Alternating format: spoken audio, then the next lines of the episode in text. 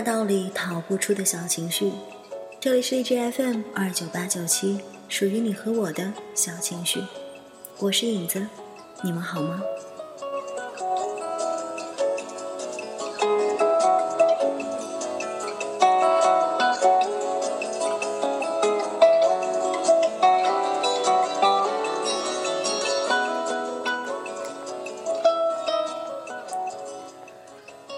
讲，学校里那些视他为偶像的女生，怎样一夜之间变换了脸孔，就连郑东尼都像是变了一个人。那些日子，十七岁的郑东尼拒绝和小叔说话，饭桌上他冷着一张脸，我们谁都可以看出来。小叔在刻意的和他开玩笑，那种眼神里的小心翼翼，可以算得上是在讨好他，但是他就是不理不睬。不管场面多么尴尬，其实他的个性里有一种非常残酷的东西，在那段日子里发挥的淋漓尽致。姐姐，那个时候我还肯这样叫他的。你不应该这样对待小叔。某一天，我找到他们班的教室里，把他叫出来。不用你来装好人。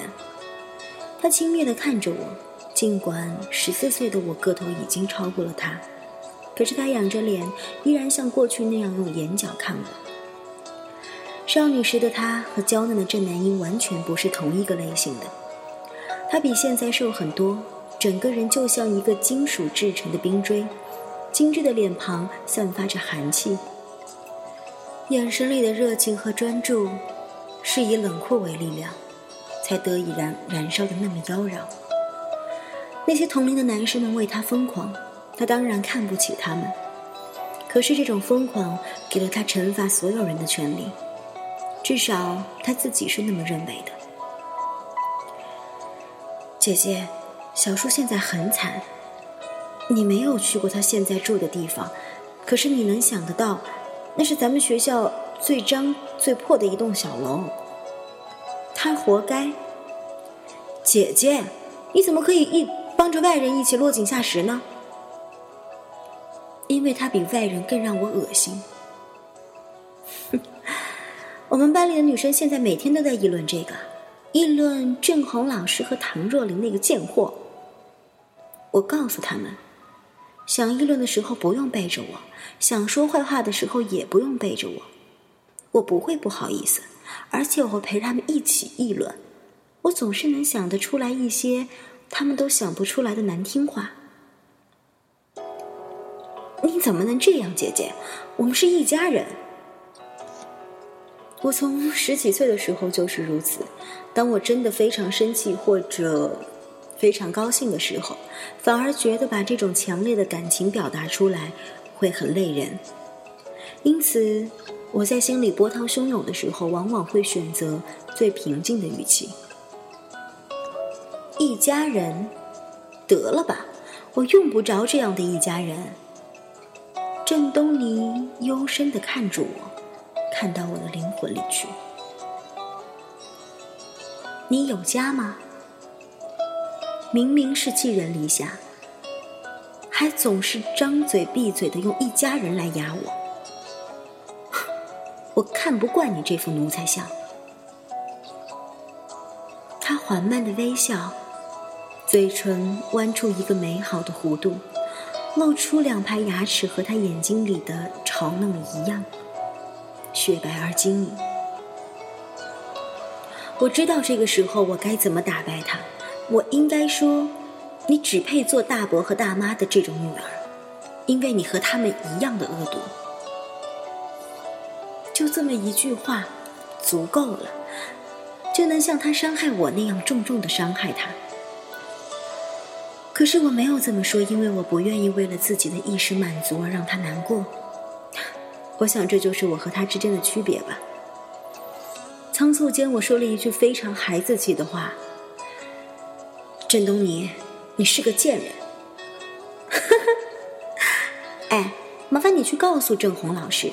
这个星期，我们班的全班同学都不会交语文作业本、周记本，还有作文了。这当然是我的主意，我挑的头，他可以去告诉我们的班主任，但是我们的班主任理不理他，那我就不知道了。为什么郑东明要带着大家这样羞辱小叔？我不知道，我至今都不知道。然后有好几个月，郑东尼他们班真的没有交过小叔的任何作业，这当然是郑东尼的杰作。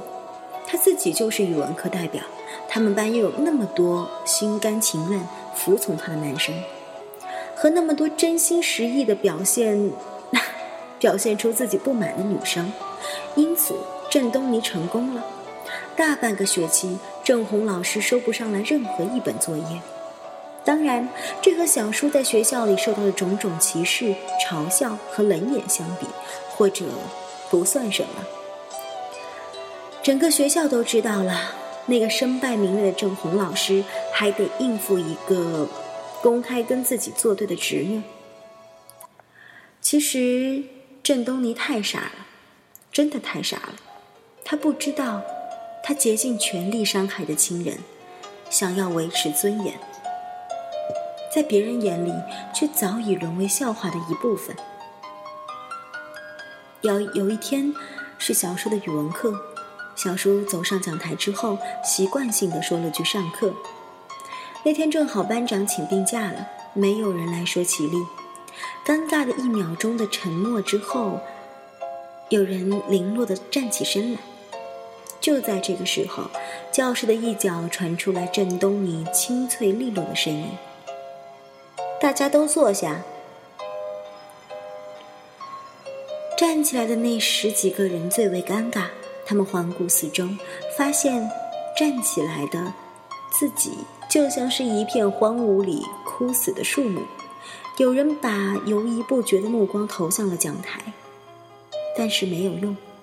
我的小叔像是什么都没有听见一样，在摆在摆弄着黑板擦。当又有两三个人站起来的时候，郑东尼继续说：“我刚才说了，坐下，大家都坐下。”我虽然不在现场，可是我能够想象得出来他的平静凌厉的声音，就像是很多年前他说。三叔，你们走吧，不要再管我们家的事情了。于是，没有人再继续站起来了。站起来的人有一半坐下了。当上课起立，这个平时司空见惯的过场戏演变成一场阴谋的时候，他们觉得最好是选择尊重大多数人的意见。郑东宁。端然坐在教室的角落里，美丽的微笑着。坐下，他继续抑扬顿挫的命令着那几个站着的人：“郑东尼，你不要太过分了。”有一个站起来女孩子终于开始反抗了。她曾经是小叔最死忠的粉丝，即使是现在，也对小叔保存着最后一点尊重。这个女孩子叫江慧。不过有趣的是，很多年后的今天，她是郑东尼最好的朋友。江慧，你不要太夸张，这又不是我一个人的意思。郑东尼懒洋洋的在他的座位上换了一个姿势，就好像他正坐在一张无比华丽和温暖的沙发里。你自己看看，现在是坐下的人多。还是站起来的人多呀！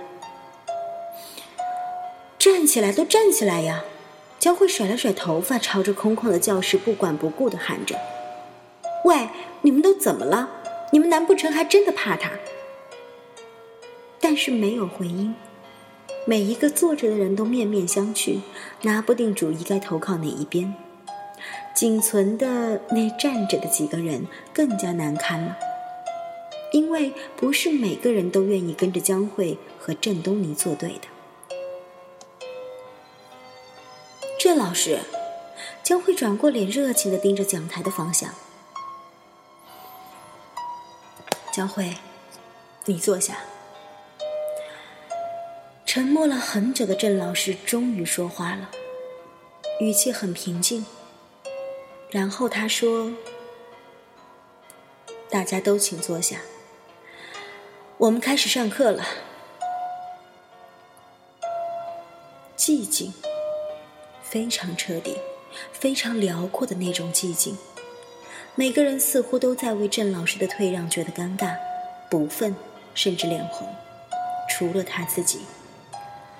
他长长的深呼吸了一下，对着所有人温暖的微笑。今天这节课和上节课一样，我们做现代文阅读的练习。从那一刻起，小叔走上讲台的时候，再也不用说上课，也因此没有人起立。似乎也变得不那么难看了。已经过去了十年，我依然记得那天，那个幽暗、飘着霉味的楼道里，潮湿和冰冷的气息。因为我在不顾一切的奔跑，因为我不顾一切的脑袋里充满了疯狂的想打人、想杀人的嚎叫，想把眼前的一切景物变成废墟的念头。从我不顾一切的眼光看过去，那个阴暗的走廊有一种萧条的快感。我清楚的听见自己奔跑带起了身边的一阵风。我清楚的知道，谁挡在我的路，我都会格杀勿论。我的身体像个燃烧的炸弹那样，炸开了小叔房间的门。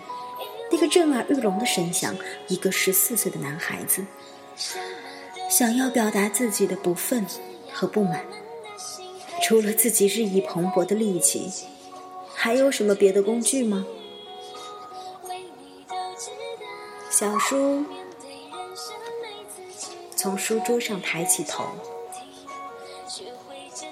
他惊讶地看着我说：“已经打过上课铃了，你怎么还在这？”